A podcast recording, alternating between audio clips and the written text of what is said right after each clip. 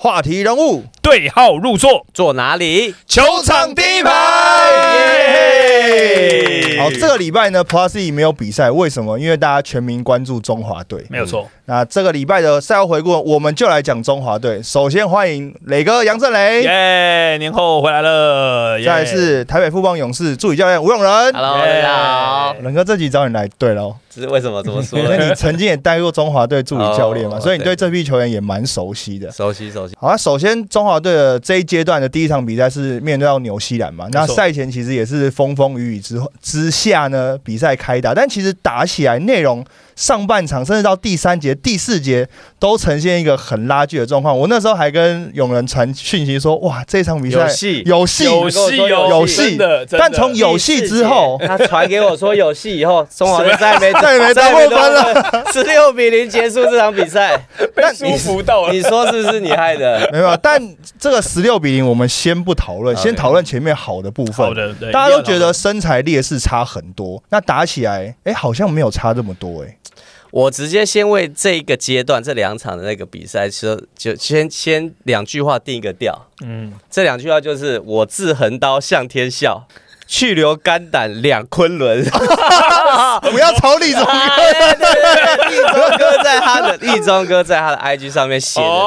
这这这这一个是其实是一个诗，然后是一个革命烈士谭嗣同那时候清末的时候，嗯，他们的他在狱中写的诗。哦，其实狱中哥写出来以后，其实非常贴切，非常贴切，然后就是有点革命，然后有点刘真的那种感觉，哦。刘真那个心态的那种，就是他最后壮烈牺牲了，那个人最后壮烈牺牲了。嗯。但是我觉得这一次，我觉得刘真他整个他很扛哎、他很扛，他很扛，他，不管是这这两场，不管怎么样，他就是扛着中华队在走。对，所以而且我觉得的确也是啊，就是从发文，嗯，然后到真的下去打，他真的好像是有几分的实力说几分话，他有资格去剖这些东西，去讲这些东西。那我觉得也因为他这样一讲，让大家全部来重视这个，然后一重视之后，会觉得说完了，我们中华队这个是不是真的连集训都没有好好集训，然后真的打不下去，然后被惨电？我相信呀，应该很多键盘侠都准备在上面准备炮轰他们本来想说那个纽西兰我们会输几分，每个人在说输几分，二十几分、三十几分。二三四五十都都有哎、没错，对，纽西兰是身材很大，没错啦我。们一开始对纽西兰其实打的算是可圈可点。对，我觉得在那场比赛真的让上半场啦，我觉得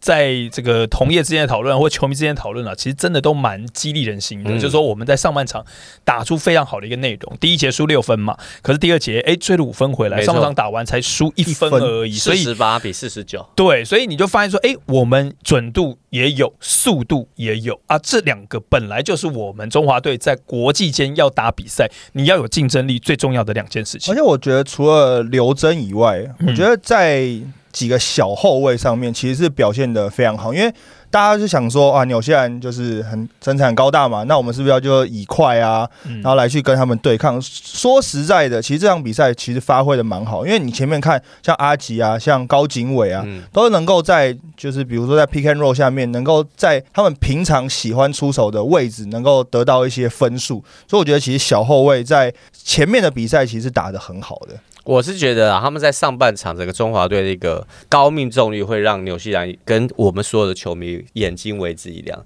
像 Carry 其实他上半场打完，他说：“哎、有戏哦。”他传给讯息给我，就说我们下半场如果维持这个高命中率，命中率不要掉的话机会。对，但当然，纽西兰当然也不是省油的灯，他是中场进去休息以后一出来，马上所有防守策略都不一样了，他不给你投三分的。嗯，他所有三分线全部粘上去，他只让你下滑。下滑以后，或是切入到进去以后，我们原本上半场林振有一些有一些好的表现啊，中龙有一些篮下的表现就被暴露出来，他们吃饼的能力还是没有那么够。嗯那当我们小的 PK 如果他不让你投，你就只能往里面走的时候，他又不让你投中距的时候，就代表我们中锋下会有一些机会。那你就会看到，有时候吃饼的那个饼啊，那个饼大概只能吃一饼太烫了，对对，饼太烫，吃的不够好，你会看到下那个下半场很有几球那种林正拿到球，他就会直接会被剥掉，会被打火锅之类的一个情况在。嗯，没错。你要，看他上半场，其实我们三分线命中率非常高，进了九球哦，嗯，整场打完进了十球，十球只进一下半场下半剩一颗他只让你投一颗球了。没错。他只让你投那种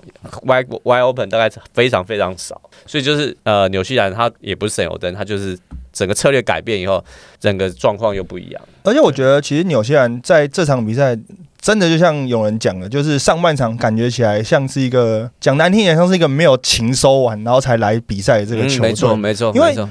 对我们的小后卫，你看到不管是阿吉啊、小高啊，或者是任何一个，只要一切入之后往里面切，他们都一直做协防，所以外线露出很多的空档。嗯，那到后来下半场之后，包括尤尤其是最明显的一个阶段是艾泽在场上的时候，上半场他切入之后给了很多小球，是因为他们的后面的补防呢都会去做协防。那后来协防协防发现艾泽也不攻啊，干脆我就不不协防了。没错，那不协防之后，就逼着艾泽一定要，就像刚刚有人讲的，一定要要投中距离，或者是你一定要切到底这种。那他们的身材优势就摆在那边，呈现在那边的时候，那你外线又没有更好的机会。所以，呃，我觉得在纽西兰整个下半场在防守策略上，我觉得做最好的一件事情就是他没有去做过度的帮忙了，就不帮忙了。嗯，所以你切进去之后，你要么你的后卫球员很有本事，能够自己能够得分处理起来，要不然外面真的就是都是一对一了。我自己觉得，呃，就是上个礼拜的两场比赛看完之后啦，我觉得最大的一个感觉还是会觉得说，毕竟每一支国家队他们的组成哦，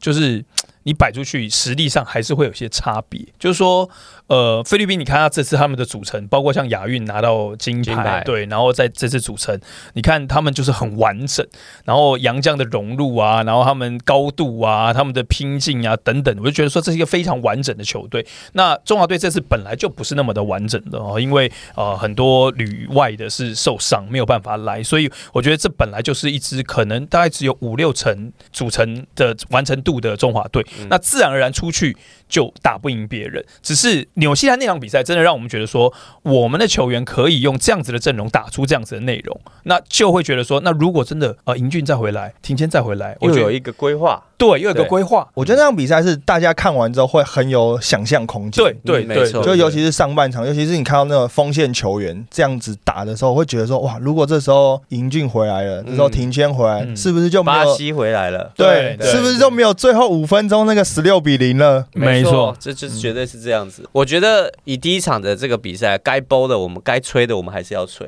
然后该检讨的我们 当然当然当然对。不，我们像刚刚 Harry 讲的三个几个小后卫，嗯他们的在霹雳或者是在 T One，他们他们的攻击能力养成，目前看起来是蛮是有效的，是有机会在国际赛是有机会的。嗯那在进攻上面是没有问题的。嗯，然后呢，那中锋林振的表现，他在防守防守上面或是一些吃饼吃饼的状况下，我那时候刚看上半场，我说，哦哟，有点小 Washburn 的感觉呢，对，有一点点像，有点小 Wash，来，还有一专门上课，还有一点那个，手要这样。还有一，还有一个 mismatch，他这边要球，接到球右手直接用勾勾射。我说哎呦，对。而且他那个位置要很久。嗯。对这个小嗯 Washburn 的感觉，就是他们都有在学习，然后他们都有进步，让我们看到他们在球场上的那个能力，他们都有进步，这个是我们应该要去赞赏的。对，当然，可以检讨的东西还是真的很多，嗯。比如说我们真的篮下进攻篮板进去得分被爆的被爆惨，基本上是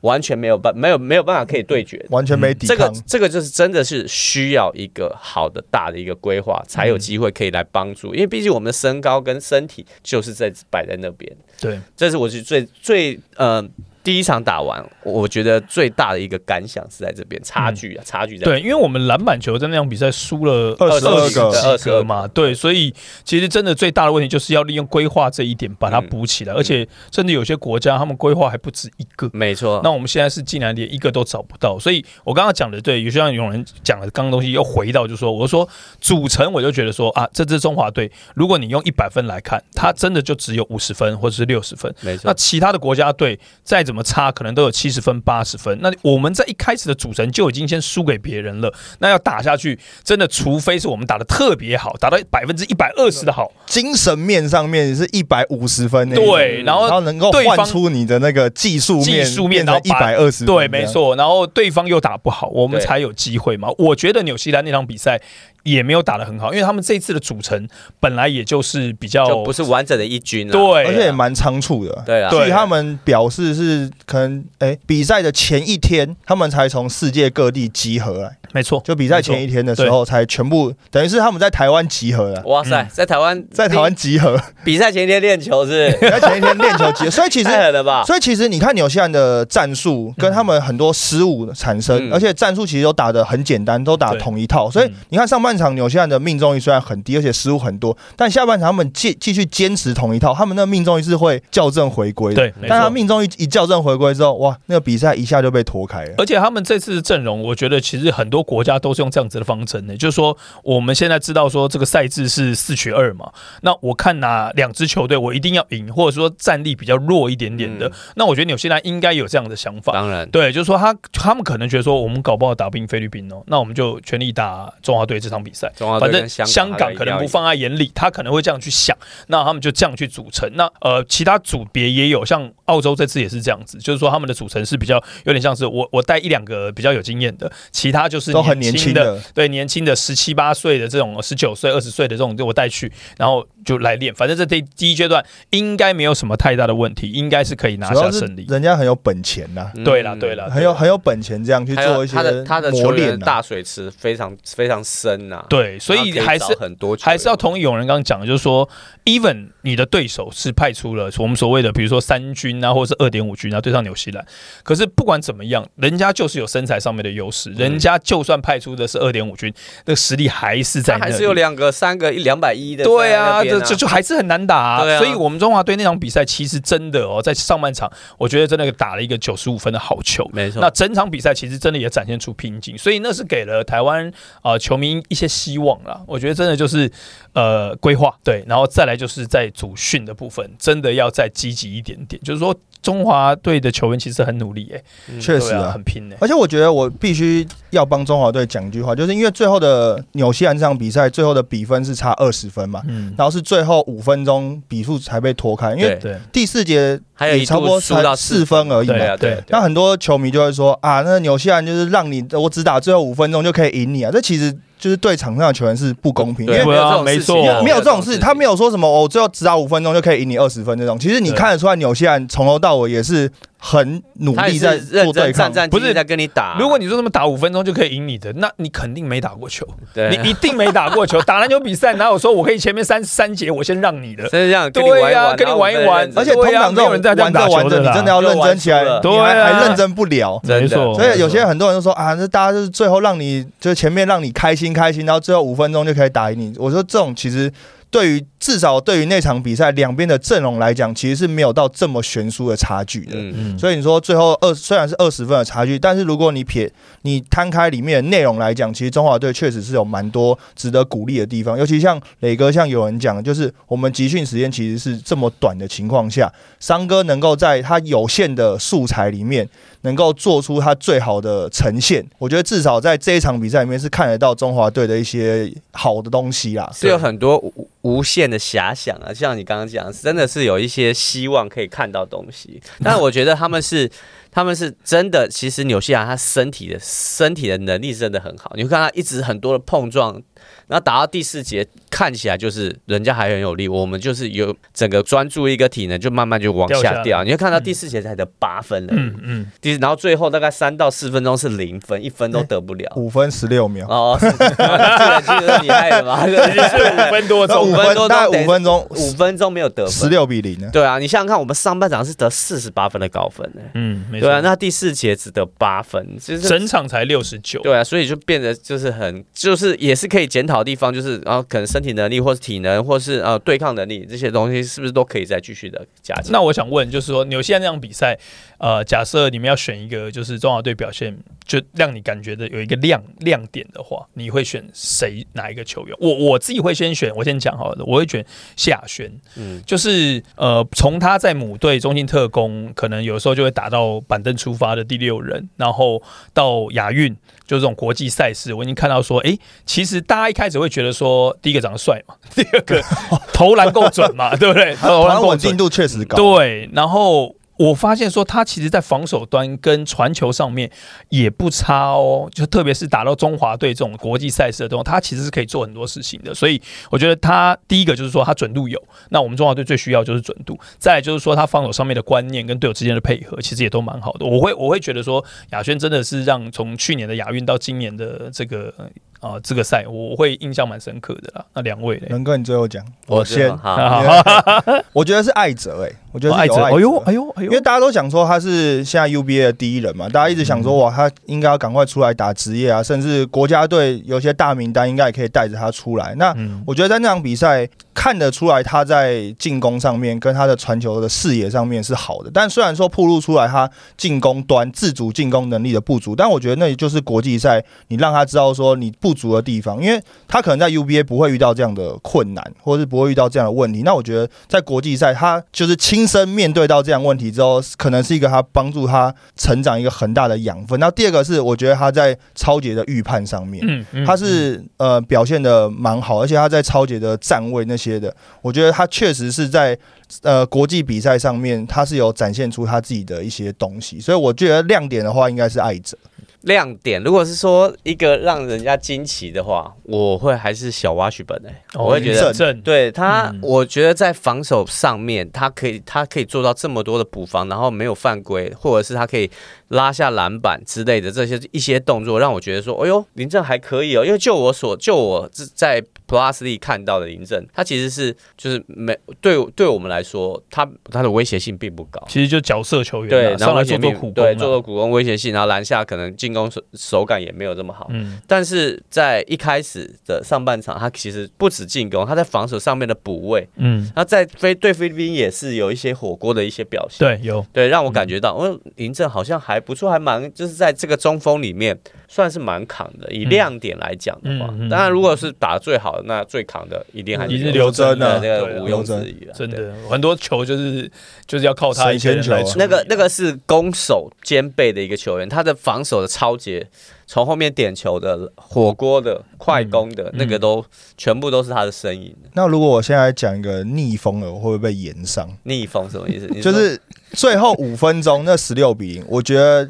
就是球员太想要依赖刘真了。嗯，嗯就是硬要把球要给到刘真手上，因为有的，因为我看到有的球其实已经在边线了，不管是阿吉拿到球，或是谁拿到球，刘真已经被粘到不行了。对，然后刘真就是硬硬挤出一个空间要出来拿到那个球，他也不是一个很好的进攻位置，这样。嗯大家有点太依赖刘真。那我我是跟几个球员有聊过最后五分钟的比赛，他说这个时候刘真应该要当一个诱饵，叫其实 decoy，对对叫当一个诱饵，其实其实应该要。打另外一边才对。可是这时候就是要找到其他人可不可以打到这另外一边。如果你那时候有提前有有银俊有巴西，嗯，那刘真当 decoy 很合理啊，没有什么问题啊。对，所以那场比赛当然就是一些就是事后论啊，你的选择嘛。那你说那个时候到底应该应不应该把球给刘真？那我觉得刘真当然自己有当仁不让那种决心，嗯就是我我要出来拿球，我要把这最后的比赛收官下去。但如果你就是以一个中立一点，你再往上把自己把它放到那种就是比较客观一点的立场，其实那个时候应该要换另外一边打。刘真反而在那个时间点应该是一个诱饵的就是感觉啊、你那时候你你放在那个视角，已经不是上帝的视角，是你已经看完整个比赛，你又回到过去的对。对对对对说。嗯不行，因为他失误太多，或者是你要投不进，嗯，这个要转一下边，因为当时大家不知道。对对，当时大家不知道。对对对，可你可你们在看发现发现五分，看嗯这回头看，嗯，这五分钟都没有得分，我们来想一个办法来投下分。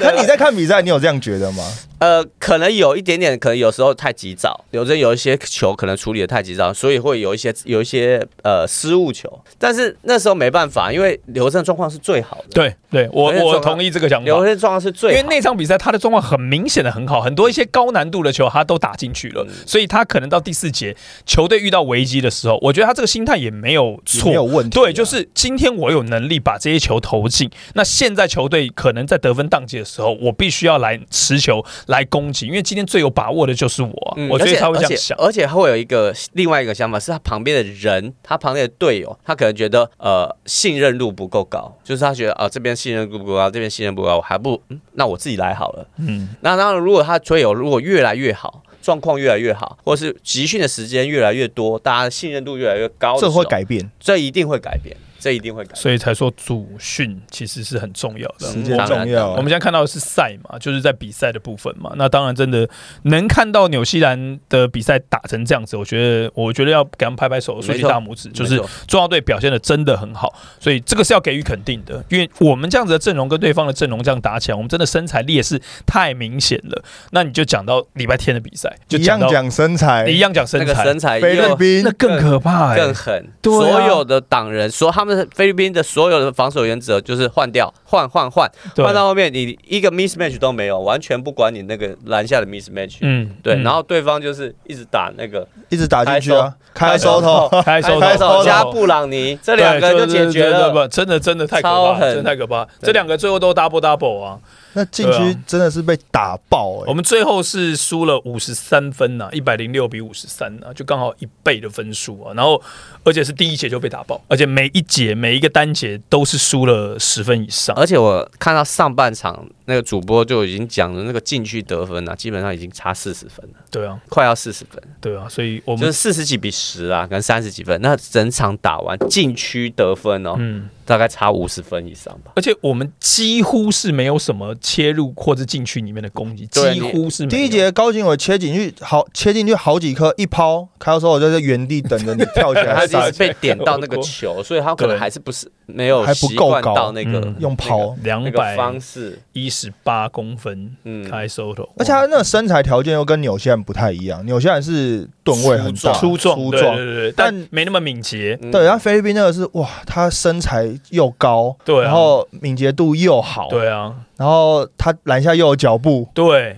所以那个真的就是你会觉得说，我们对纽西兰好啦，高度比不过你，那我们比速度可以了吧？嗯我们比准度可以了吧？上半场就把这两个发挥的很好嘛，这也是我们中华队本来出去打就是要有的。结果对上菲律宾是，哇，我要拼给你拼速度拼不过，嗯拼准度也拼不过，所以那场比赛真的、就是、感觉起来跟菲律宾拼进攻不是一个很明智的选择 其。实真的不是一个很明智的选择，感觉就是有点攻守失序了啦。你在前面一开始，前面大概前面第一节五分钟还有一点，还有一点一一点点感觉，一点点一点点机会，但是当分数慢慢一被拉开的时候，那个专注力或是那个那个想要所有的策略的一些执行度就就整个就掉下来。你你会觉得，因为我们其实琼斯杯啊这些都会邀菲律宾来嘛，嗯嗯嗯，你会觉得今年这个菲律宾，就是等于说从去年亚运到现在这这个组成，跟你以前之前在打国家队那个时候，就那个时候菲律宾，可能十年前、十五年前的菲律宾，是不是最强的？现在的现在菲律宾非常非常强非。常非常强，今现在这个资格赛的菲律宾比亚运的还要还要还要更强，还要更强。靠还要更强可怕。亚运那个都已经中国队都不知道自己怎么输的。我那时候跟永，尼开直开开外挂啊。外挂啊，我跟有人在看比赛的时候，开直播，直播不了，他赢赢球以赢球开后再把直播。他。赢球以后开直播可以吗？抖内抖内，我跟有人一起在看比赛，在讲，我说哇，这场比赛是亚运金牌战，是不是？三对三金牌对，五对五金牌，哎，对啊，对发后来发现三对三跟五对五的世界是完全完全不一不一样，样，两个世界啊。两。个世界有了，幸宽有进几颗三分线，有啦有啦有啦，都是等于是你都只能在外面赌那个手气，对对对，而且也不是很多好的空档，嗯。很多都是硬投的。对硬投那亚轩还有一个这种 step back 上半场，对对对对半场。人家进那些都是硬投的，嗯。所以就是很辛苦。那光禁区得分跟那个外线的一个出手比比率，就完全就是不一样。我们整体的命中率在纽西兰那场还算不错四啦。成呢，三分球命中率四成欸，对，然后但是到了对上菲律宾这边，就当你我刚刚讲腰斩，我高度打不过的时候，我要来拼速度，哎靠，速度也没办法占到便宜。那准度呢？哎，对方速度跟得上的时候，你真的准度完全发挥不出来，所以真的没有一点是可以赢的。然后还有一个很夸张的，就是我们这场比赛只要到一次犯规的罚球，就上去罚了两球。哇，那比上上一场还惨，还惨啊上一场！我们六罚，对啊方二十四罚。对，那这场比赛我们是只有两罚，两罚两罚中一，然后是阿吉，阿吉上去，但是阿吉也就只有在罚球上面得一分，就是得那一分，然后 field goal 是石头井一中，也只有一个抛投插板 field 有 goal。有有，对对，看到那个球，那个时候是 quick release，因为会对怕。对对对对，因为那个人要来，那个对手头要来在那边对。要来了，手所以手太狠了啊，这真的是，我是觉得 Soto 没有没有到那么狠，但是就是以我们现在目前中华队的那个整个的组成来说，的确是有点辛苦。嗯，而且你说对方的洋将算是一个三四号的洋将，那我们如果是一个，我们如果是一个大的规划，那 Soto 我们根本就不怕、你大 B 会怕 Soto 吗嗯，？Soto 拿打得了大 B 对，打不了一低位绝对打不了了。对啊，那我们就是要想办法全力全力的去防守到 Brownie，布朗尼这一位球员。嗯，接下来我们才可以，我们现在是怎么样？我们现在连点都找不出来，你就不可能线跟面整个这样出去。没错你一定要先从比较可能能就是战绩或是实力比较差的一点，可能输人家一节的球队，你要先找一个点可以去突破。你如果连点都突破不了，那你就准备就是就是五十分，就是今天就是五十分了，对，你要先找一个点，对家对方有点解决不了这件事情，突破口啊，你才有要找一个突破口你要找。一个这种机会，不然就是今天这样子了。所以对上菲律宾其实基本上一点机会都没有，而且还在人家主场，对啊，那越打越嗨。对啊。还好越打你这如果在和平打，或许还有点悬念。我那时候还问永仁，我说：“哎、你这种如果四十分的比赛，坐在下面真的很煎熬哎、我说什么什么，不止打人煎熬，你说三哥站在那边，教练也很煎熬对啊站在那边那个也很煎熬啊。然后我想，我后然后就让我想想起小时候，我以前国中打球，垫人家一百多分，我想说我们到底在干嘛？你可不可以给人家一点游戏体验？对啊，你们到底在干嘛给？人家一点有什么什么一百二十几比二十分，然后还一直全场压分，一直一直很认很认真跑，在干嘛？在干嘛啦？给人家一点游戏。什么时候啊我想打球。你是那哎、你不是你没有体会到人家的心情。哦，对，我没你现在算你现在算是换位思考我们但没有，我们我们出去打也有被垫四十几分过嘛，我们也有嘛，就是大家就是换位互相嘛一百二十互相嘛比二十几是什么时候是？就是我们被人家垫完以后啊，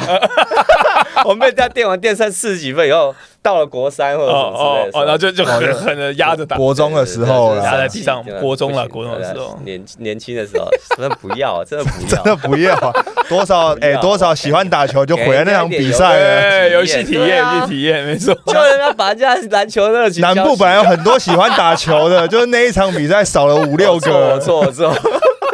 会不会他在听这一集？然 后我就当初那 那个一百多分的受害者。应该不是你吧？但但如果真的讲起来的话，菲律宾那场比赛我们完全没有亮点吗？你说今天这场？哦对，啊，对，对上菲律宾那场就是完全没有亮点嘛。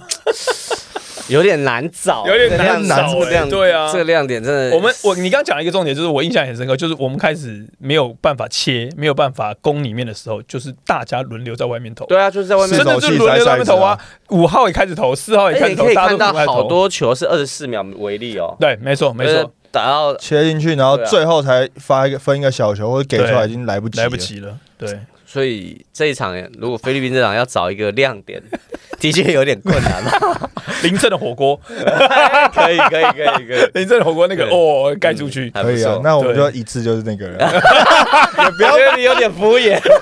大家也不要彼此为难了。对，真的有点为难。本来那个纽西兰打完的时候，大家都讲说那个三哥有料，嗯。对，然后菲律宾上打完之后又开始讨论这个三哥到底有没有料，又来了对啊，对，又谁没带？是？杰龙没带？对我有一种不带，怎么就开始检讨大会不。够，是不对是？，可是的确没错啊。如果我们现在如果真真的啦，就是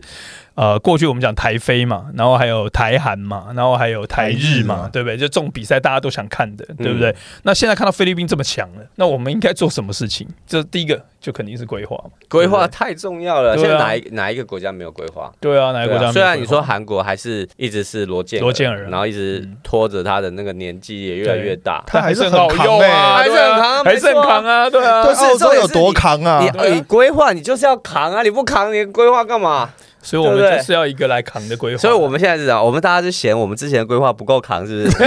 肉有点肥，哎，我跟肉有你讲，点肥，大肥肉，他也扛到亚运四强了，对。呀没错没错，对啊，没错，他也扛到亚运四强，还是有用，嗯，你怎么样？都两百一十几，他摆在那边就是就摆在那边啊。有点油，他的篮板跟他的篮下的那种吃饼的能力力还是比较高嘛。对，没错，对啊，他至少还有一个战战斗陀螺可以用啊，左手战斗陀螺。旋转，对啊，旋转陀螺还是可以用，但是对啊，就是你我们大家希望可以有更好的规划，但是先要有嘛，先求求有，先求有，再求好对，先求有。对，你看日本队那规划弄得多哎好，第一个第一场打完，然后再换第二个，嗯，第二他第二场对中国队换了换又换另外一个。Parkinson 多好用，可以这样子换的。哎，换一个赢了八十八年来第一次对中国队的胜利，哎。哎，这真的不容易。因为他八十八年来是在亚运成绩以上的比赛，对对对对对你说一些其他比赛啊，就没没有再列啊，就是亚运层级以上的比赛是八十八年来第一次日本队赢中国哇，是队。一九三三几年，三六年了，而且日本这次有很多人没打啊。有，三个主要。也不是完全体啊，对，不是完全体啊，八村也没。只要在主主要是在在那个 B 利里面的主好球员都有打啦，就是就是在 NBA 的 NBA 的对还有一个 NCAA NCAA 对啊。的哦，他现在很红，富勇起身对对对对。哦真的左手可是其实 Curry 其实这三个都是超级主力啊，当当然当对基本上都是先发主力，没错没错，非常重要的主力。所以日本赢了中国，嗯，亚洲篮球的版图是不是真的这几年已经大洗牌？超级大洗牌了。现在我们已经，以前中国你不，以前日本队，冷哥你们在打的那个时候你，们不要一直说我们在打，我没有打，好不好？我都坐在下面看的。那你还是真的出去打了，是真的在打的不是我。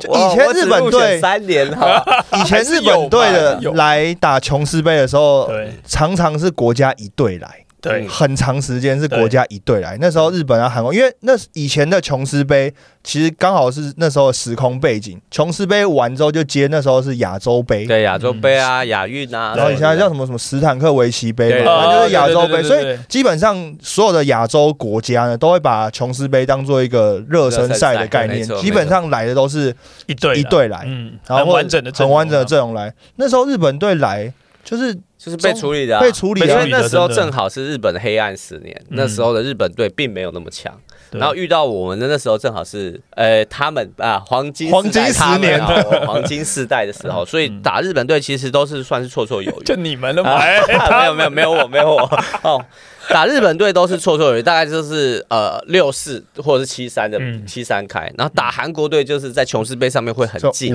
对很近激烈，但是在呃，真的要上去，真的是，譬如说打亚洲杯、打亚运，对上韩国队的话，我们又是处于还是弱就。六四，我们是。对对，我们会还是处于弱弱势的，比较比较输会比较多一点，可能六四这样子。但是中国队的话，就是我们大概就赢那个二零一三那一年，对对那一就那年。整那一整年就是有嗯。因为有 Q 然后所有的真是，所以那才那那时候才是真正的黄金时代黄金时代发光的时候。嗯，那现在版图就完全不一样，日本在在亚洲这个超强，这个已经放在最上面的那个地方了。嗯，对，而且它不是完全体啊。当然，中国可能也不是真正的完成体啊，完全你。觉得关键在哪里？就是你说嘛，就是中国13年的时候到现在，就是在这十年。你是说日本？日本，我我觉得很好奇，就是说，因为台湾篮球现在就是在求进步嘛，那我们就是要这边参考嘛。我们常常会说、啊、日本的 B League 啊，我们来参考啊，什么之类的，他们的小后卫怎么打啊，什么之类的，外围射手为什么那么准啊？他们的打法，你觉得日本为什么可以现在变那么强？这我们就我们请到亚洲篮球观察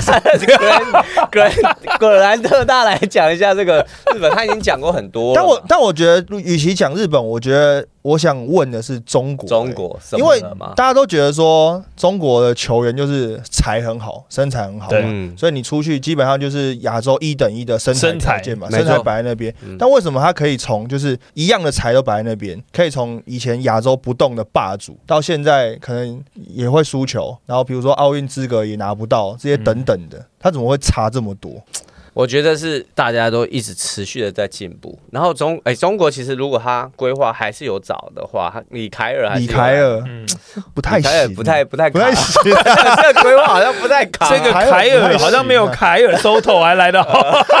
对啊，对，所以就是中国应该是这样，就是其他的其他的我们看到，譬如说日本他们，或是呃菲律宾他们，他们就是一直不断的在在在往上走，然后在吸收最新的篮球的潮流的一些打法上面。对，可是我觉得像菲律宾，他们其实也经过一些尝试、嗯。比如说他们不是先找那个 Jordan Clarkson 来吗？对，对然后那个时候就是说，哦，我给你可能五十万美金、嗯八十万美金，你来帮我打一出场费，对，就是就是很贵很贵的，花砸大钱，然后让他来。结果的确了，他当然他很扛，可是问题是，呃，战绩不见得有那么马上就反应上来。然后他们做了这样子的尝试之后，他觉得说，哎，那我们现在还不如把这笔钱拿来好好的规划，怎么样组成这支球队，然后分散去找一些，比如说像是 Brownlee 这种啊洋将，哎，来再搭配。当然，他们也出了一个更好用二十岁的这个 Kyle Soto，就是很年轻的这个这个这个，等于说是算是救世主了，所以他们就窜上来了。所以我觉得他们也做了一些尝试去。那那日本，我觉得其实跟中国有点像是 一个对照组。日本是。就是你说中国，他还才还在那边身材很好，可是日本就是给人家感觉就是说我并没有说真的特别身材特别的优秀，但他就是打上来了。你看现在的河村，现在的富坚，嗯，对，就是这种小后卫，他们可以在国际赛这样子展展现说主宰战场的这种一百七十公分的，可是我们的小个子也是不错，可是好像就没有办法，还差他们还有差，火候还差一点，就我觉得差蛮多点，在 level 上至少是一个等级。跑不掉，还差很对，所以我就觉得说，我们日本到底该怎么去学？但我觉得我们的小后卫有一点小小的劣势是，其实你看，比如说像日本这些小后卫，富勇呃那个富坚，富坚，然后或者像河村，他其实在自己的联赛里面都可以跟很大的中锋去搭配，所以他们在挡拆啊或者一些进攻技巧上面，他们是很多元的。那我们的小后卫如果没有那么多机会跟这种比较大的中锋去做一些挡拆跟配合的时候，他他练出来的进攻手腕就真的有限，比如说像我就讲像高景伟，他如果。比如说切进去遇到像开尔收头这样，他觉得平常在这样抛是可以会进的，就一直被打火锅啊，就是没有这样的人去做对抗。我觉得景伟是这样，景伟的这个职业赛的经验还不够长啦，嗯，就是还需要再多一点的时，对对对，就是他会遇到更多的高的常人的火锅的一个方式，怎么样去去解决这件事情？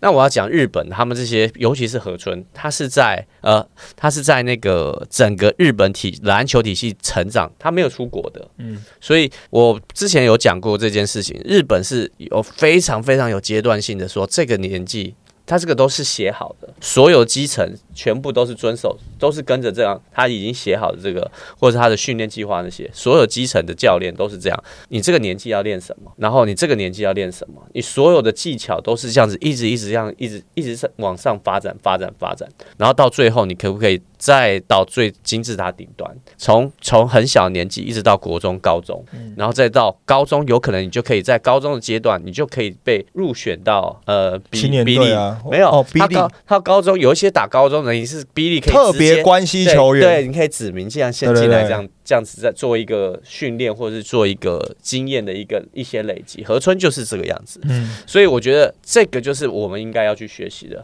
他是已经都已经规划好，你什么时候你该应该要学习什么样的技巧，一些能力，不管是在呃个人技巧上面、球场阅读上面，那些东西都是很细的。那我们是不是可以有这个机会去慢慢的去把它往下扎根？对啊，我觉得这个应该就是我我我觉得我们先不讲，我们先只讲技巧，我们先不讲人种或是身体，我们先不讲，因为你说合川他们就是亚洲人啊，对啊，而且又是很矮的亚洲人，对啊，没错。虽然他速度很快，但是剩下全部都是技巧啊，嗯，对不对？合川他们那些全部都是技巧，没错。而且是我觉得是有机会是可以练的，对啊。而且你看到这些小后卫，我就觉得说，就是日本的投篮的准度，他们所练出来的那个信心、嗯，准度、稳定度，那个东西就是。我们真的学不来吗？然后他真的有身材上面的优势吗？我觉得也没有啊。没有对啊，那他们就应该是训练上面系统方式，就是比如说呃投篮的部分，他们用怎么样科学化？不，我我也不知道了。就是说他们怎么去教导选手去提升他们的投篮命中率？怎么样培育出国家队等级的射手，能够真的是让我们觉得他是射手？我觉得中华队很难，比较找不到这样。这边我觉得又有一个小故事，我们我们厂长就是尾号，就是我们的嗯。那个呃，分析师，分析师，分析师，他之前就一直在在在剪一些日本队接球垫步转宽的一些动作哦，跟接球攻击转宽的一些，就是这种垫步啊什么，所以方向就一直把这个动作放在他的他的动态，然后一直跟我们的。呃，体能训练师一直强调这些动作，一直在跟，然后一直希望我们在做热身的时候，我们所有球员可以做到这些动作、这些脚步、这些细节。然后就我们后来就慢慢的也越来越重视这件事情，然后我们就让所有球员就知道这个动作球来的时候，不管是在呃可能 hand off 或是 PK roll 或是在转换的时候，你的脚的店铺是不是可以做到这件事情？那这个东西就已经告诉他们，影片一直放，然后连我自己的影片都放出来。我说那个日本你们觉得不够？你们觉得？你们觉得啊，这是日本学不好，来我弄一个老牌的 老牌经验的，这样就把我自己的影片也是差不多这个动作转换到你这个你可以了吧？对啊，对，台湾人，台湾人我都做到了，自己人，自己人，好好不好？学起来，就是这些动作，就是其实很细，真的很多细节，这些东西都可以，都希望球员可以学到，然后教导他们，让他们把它成为自己身体的动作的能力跟反应，嗯，然后他们才有慢慢的可以进步的空那个空间。我觉得这个就是应该是细节了，而且这个是应该是中华队台湾篮球员最需要的东西，全部都是 detail。对，真的就是 detail。可我觉得这种真的，你要看一次国际赛，你才会一次看到这些东西。哦，真的真的，因为因为如果比如说我们只是看日本队影片，就是你去剪日本队影片来看，你没有感觉。但是你说一次国际赛这样子，比如说一个阶段一个阶段这样子，你一次可以看到很多个不同国家的球队的时候，或者是一个短期杯赛的时候，你真的看下去才会有感觉。嗯，所以我觉得国际赛还是。为什么大家都说国际赛是一个球员成长最好的时间，尤其是下去实战的球员？这我觉得这个原因是很大的一个部分。没错。那这次我觉得两场比赛大家都看到了中华队的球员在拼了。对，那当然结果或许不是那么理想，因为我们两场比赛都输嘛。那比较可惜的是，呃，这个阶段是没有拿胜利。但是十一月份就是第二阶段了。嗯，对，所以我们重要喽。十一月份就是对对香港对香港重要。所以现在是二月嘛，你到十一月还有足足八个。月的时间，现在就要看，包括主事者篮协这边要怎么样来安排，而且到十一月还会经过暑假哦。对。哇，对，集训时间又可以 拉长拉长一点，那时候职职业联盟的赛季也都已经告一段落了嘛，那才是真正的时刻。对，所以我们很期待说，接下来就是啊，包括像是啊呃篮球协会，然后包括像是所有的球团球员，可以在接下来这个开始做一些改变，包括我们讨论的内容，其实都可以一起来大家讨论，一起参考。好，我们也希望这个大家持续的来帮台湾的篮球加油。今天啊，球场第一排我们就聊到这边。我是杨振磊，我是 Harry，我是永仁。我们球场第一排，下次再会，拜拜，拜拜。